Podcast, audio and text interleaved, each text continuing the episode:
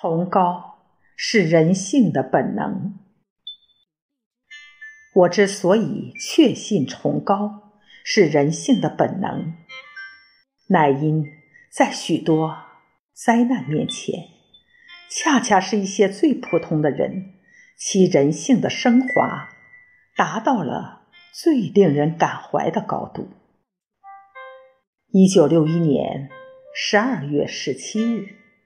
巴西某马戏团正在尼泰罗伊郊区的一顶尼龙帐篷下表演，帐篷突然起火，两千五百多名观众四处逃窜，其中大部分是儿童。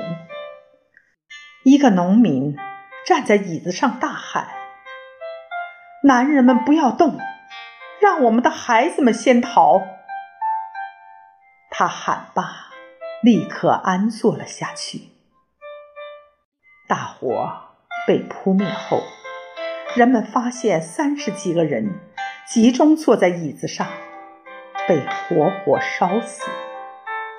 他们都是农民，没有谁对他们进行过政治性的空洞说教。他们也都不是教徒，无一人生前。进过一次教堂。